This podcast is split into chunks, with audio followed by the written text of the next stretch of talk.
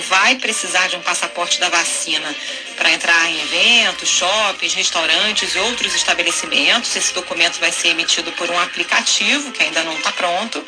E aí os cidadãos da cidade de São Paulo têm que baixar esse aplicativo, que deve ser lançado até sexta-feira, fazer um cadastro, emitir um QR Code, e aí com a leitura desse código é, é, é o que vai permitir que os estabelecimentos saibam se a pessoa está com alguma dose atrasada se for esse o caso, o consumidor tem que ser barrado no estabelecimento. O prefeito disse ainda que o aplicativo também será útil para que as pessoas consultem os seus próprios calendários de vacinação e se informem sobre a data para a segunda dose.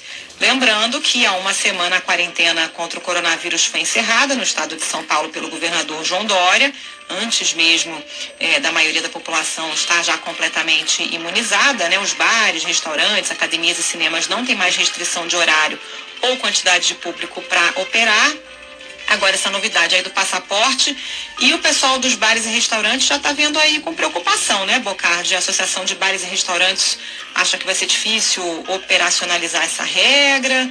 A entidade está aí aguardando a prefeitura anunciar os detalhes concretos da medida para reagir, pedir até uma revisão da decisão, estão questionando também a eficácia do aplicativo. Vamos ver como é que isso vai funcionar, né, Bocardi? É, vamos lá no ponto final.